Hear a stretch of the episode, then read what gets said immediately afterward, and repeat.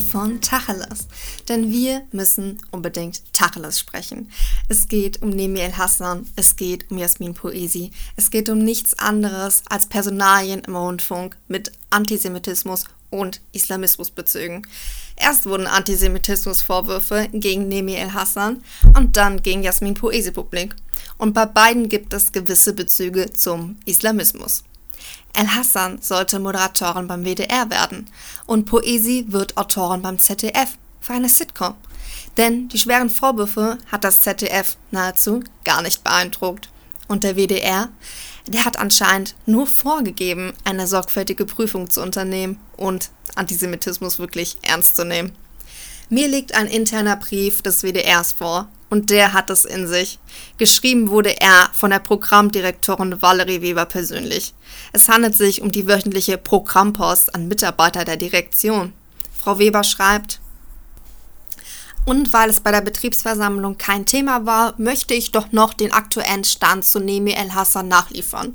Hinter den Kulissen sind wir mit der Kollegin weiter im direkten Austausch. Mein Fazit, wir werden für die Zusammenarbeit jetzt erstmal die Pause-Taste drücken, solange jede wissenschaftliche Arbeit für Quarks derart politisiert wird. Im neuen Jahr werden wir uns dann mit ihr über die mögliche Zusammenarbeit als Autoren abstimmen.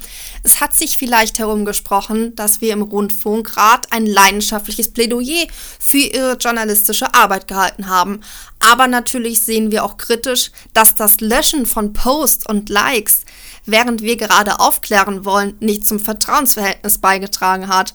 Aber Vertrauen kann ja wieder wachsen und wer QuereinsteigerInnen eine Chance geben will und Diversität fördert, hat dann als potenzieller Arbeitgeber eine gewisse Fürsorgepflicht, kulturelle Konflikte auch gemeinsam zu durchlaufen. So, was sagt uns dieser interne Brief? Ja, der sagt uns, dass der WDR in Wirklichkeit nur abwarten will, bis der Sturm vorüber ist, bis die Medien nicht mehr laut schreien.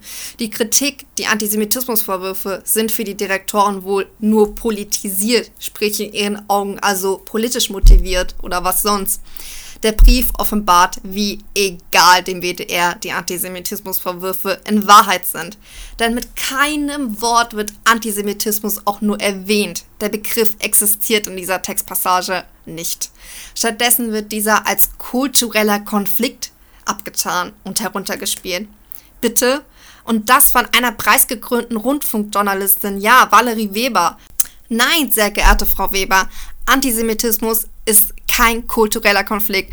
Antisemitismus ist eine ideologisch geprägte Weltanschauung, die sich gegen Juden richtet. Ja, so sehr gegen sie richtet, dass es von Hass über Gewalt bis zu Mord und Vernichtung geht.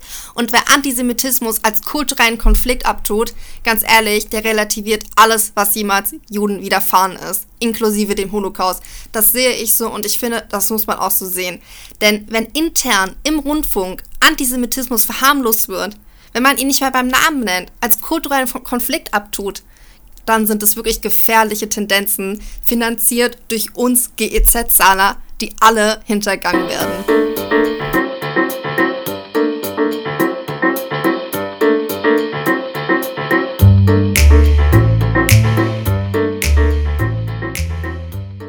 Vor den Kulissen wird nur so getan, als nehme man die Antisemitismusvorwürfe ernst. Denn hinter den Kulissen ist man die ganze Zeit im direkten Austausch mit der Journalistin, gegen die sich ja die schweren Vorwürfe richten. Völlig absurd, oder?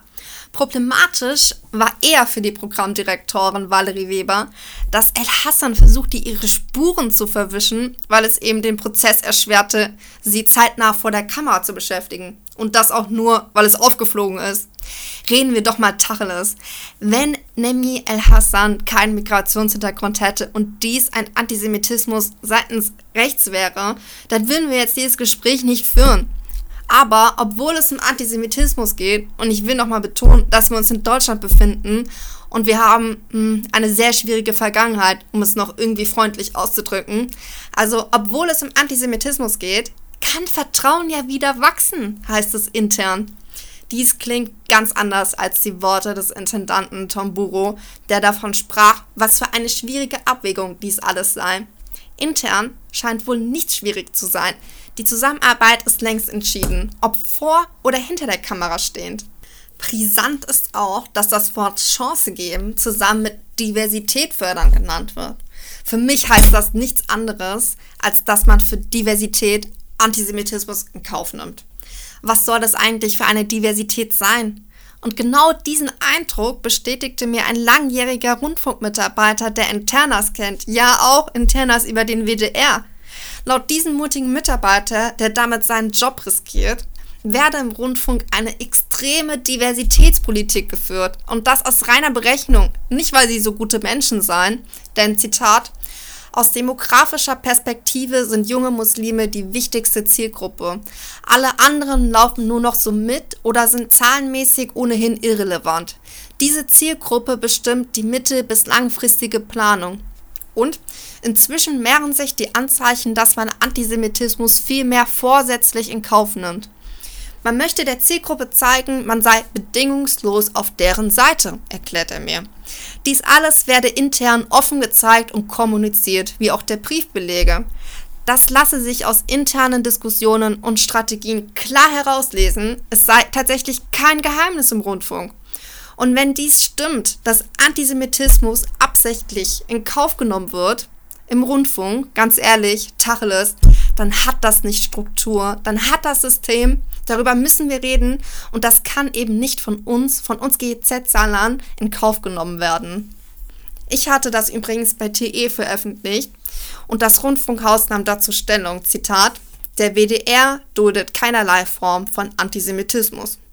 Wie glaubhaft das wirklich ist, kann jeder wirklich selbst entscheiden.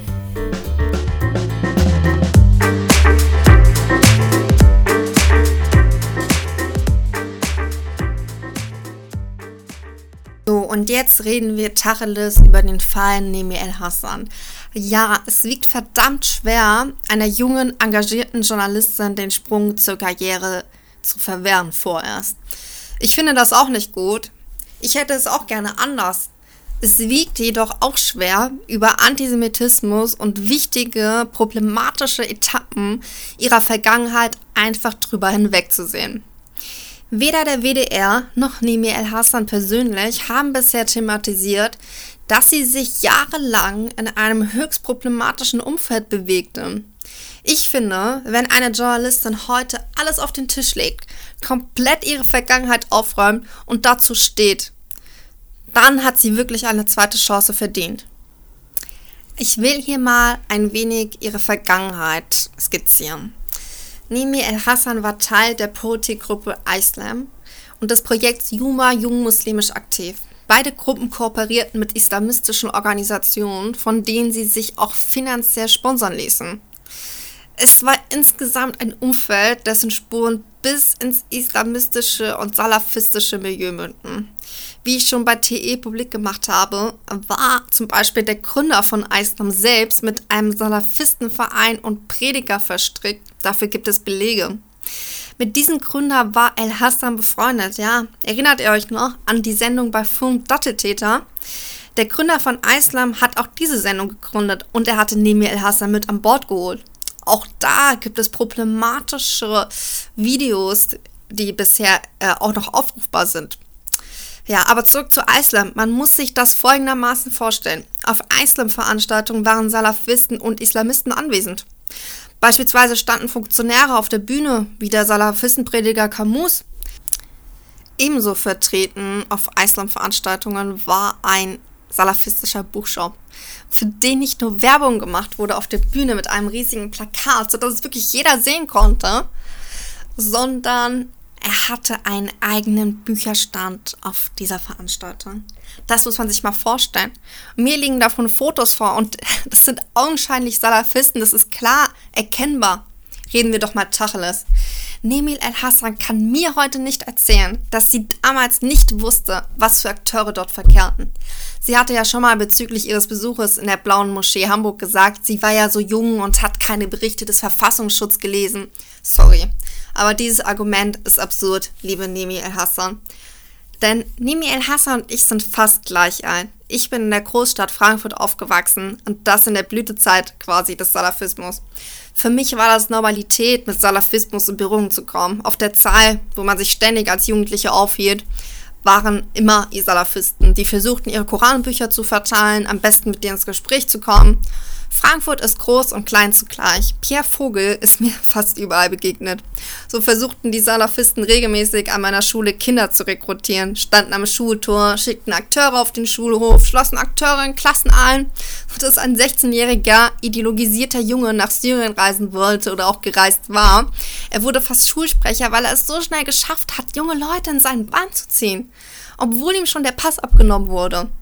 Ich und wir Jugendliche in Frankfurt, wir kannten alle keine Dokus, wir kannten alle keine Verfassungsschutzberichte über diese Salafisten, über diese ganzen problematischen Moscheen in Frankfurt, die auch fast immer noch alle existieren. Wir hatten auch keine Lehrer, die mit uns über Islamismus oder geschweige denn den Nahen Osten sprachen. Einmal im Leben wurde vielleicht 9-11 erwähnt. Und wir wussten trotzdem ganz genau, was überall vor sich geht. Denn diese Leute hinterließen einen bedrohlichen Eindruck. Man verspürte Angst als Jugendlicher und man wollte sich automatisch distanzieren. Außer diejenigen, die von ihnen beeinflusst wurden. Und davon hatte ich sogar viele Bekannte. Ein damaliger Kumpel von mir war der erste, der vor, von Pierre Vogel auf dem Rossmarkt getauft wurde. Vor meinen Augen. Ja, wir sprechen äh, häufig darüber, meine Freunde und ich. Er wurde in den Bann gezogen, von der Propaganda mitgerissen. Jedenfalls kurzzeitig. Heute ist er nicht mehr so. Und er steht dazu. Nemi El-Hassan steht jedoch nicht zu ihrer Vergangenheit, in was für ein Umfeld sie sich bewegte. Lieber schweigt sie darüber. Dabei wäre es genau ihre Chance eigentlich als Journalistin gewesen, sich sogar auf den politischen Islam zu spezialisieren, eben wegen ihrer Vergangenheit. Sie kennt ja Teile der Szene. Das macht sie ja eigentlich interessant. Und für mich wäre es schon sehr befremdlich, wenn sie all dies in ihrem Umfeld niemals bemerkt hätte, was dort vor sich geht. Denn sorry, aber Tacheles, das würde ihre Qualitäten als Journalistin wirklich in Frage stellen. Bedenklich ebenso ist, dass die Islamisten- und Salafist-Szene einen gravierenden Antisemitismus mit sich trägt. Dass El-Hassan sagte, IS gibt mir meinen Style zurück und damit die schwarze Vollversteuerung als einen bloßen Modestil ansah, als etwas Positives darstellte oder den Dschihad relativierte, was sie übrigens nicht so sieht, könnte auch auf dieses damalige jahrelange soziale Umfeld zurückgeführt werden. Denn wir alle erwerben Denkkonstrukte im Laufe unseres Lebens. Vor allem durch unser Umfeld. Durch das, was wir hören, durch das, was wir sehen und lesen, vor allem durch unseren Freundeskreis. Wenn Nemi El-Hassan sich nicht über dieses islamistische Umfeld bewusst ist, ist sie sich dann auch nicht wahrscheinlich ihrer eingeschriebenen Denkkonstrukte bewusst. Das kann man jedenfalls vermuten. Was für ideologisch geprägte Konstrukte sie in sich trägt, ohne es zu wissen, finde ich doch höchst bedenklich. Vor allem, wenn sie Rundfunkjournalistin sein soll, das muss man sich vor Augen führen. Dass es aktuelle von Likes von ihr gibt, wie Bild publik machte, ähm, die auf antisemitische Beiträge hindeuten, könnte dies teilweise bestätigen, dass sie gar nicht weiß, was für Konstrukte sie möglicherweise in sich trägt. Nemi El-Hassan sollte tief in sich hineingehen, ihre Vergangenheit und Gegenwart reflektieren und dann ehrlich und ernst gemeint Transparenz schaffen. Denn nur so kann wirklich Vertrauen wachsen, liebe Valerie Weber vom Rundfunk. Dass Nemi El-Hassan den Solidaritätsbrief, der für sie verfasst wurde, nicht abgelehnt, sondern begrüßt und verbreitet hat, spricht jedoch leider auch dafür, dass sie sich gar nicht ihrer eigenen Islamistenunterstützer als eine Journalistin bewusst ist. Tacheles, entweder ist sie nicht in der Lage dazu, das einzuordnen, oder sie hat selbst Sympathien für problematische Unterstützer. Denn auf dieser Solidaritätsliste standen sowohl Islamisten als auch klassische Islamisten-Unterstützer. Und damit sind bestimmte Wissenschaftler gemeint, die mit Islamisten sympathisieren und oft zusammenarbeiten. Auch Tacheles, ich würde es mir ja wünschen, dass eine Journalistin keine Karriere verbaut wird. Doch als Journalistin muss man sich auch beweisen, besonders in schwierigen Situationen, und dies ist eine.